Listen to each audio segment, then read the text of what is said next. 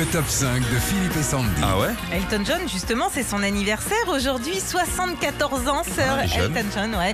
Bon, alors il y a des dizaines de chansons qu'on connaît euh, de lui, mais quelles sont celles qui se sont le plus vendues? Réponse maintenant. C'est du, du moins cher au plus cher? Exact, c'est ça. Your Song. And you can tell song. Your Song est la chanson qui lance la carrière d'Elton John. Elle sort en 1970 dans son deuxième album. En 2004 et 2010, le titre est classé dans les meilleures chansons de tous les temps par le magazine Rolling Stone. Elton John, alias Rocketman, c'est quand même au total plus de 300 millions de disques vendus. Bon anniversaire, monsieur Elton John. Written, written in the Star.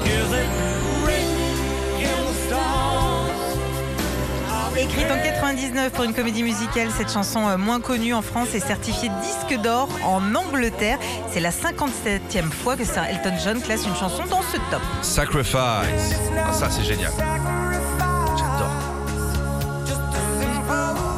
Sorti en 89 sur l'album Sleeping with the Past, il s'écoule à plus de 20 millions d'exemplaires et il signe avec cette chanson son grand retour, un retour moins excentrique que les débuts de sa carrière. Le top 5 des chansons les plus vendues d'Elton John. Ça.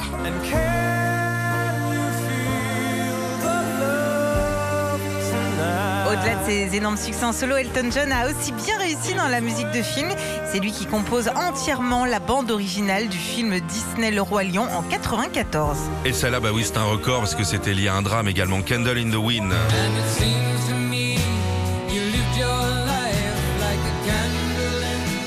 C'est l'une des chansons les plus vendues au monde, 33 millions d'exemplaires pour cette seconde version de Candle in the Wind. Seconde version car elle a été euh, écrite en hommage à la base à Marilyn Monroe, puis réécrite en 97 pour sa grande amie, la princesse Diana.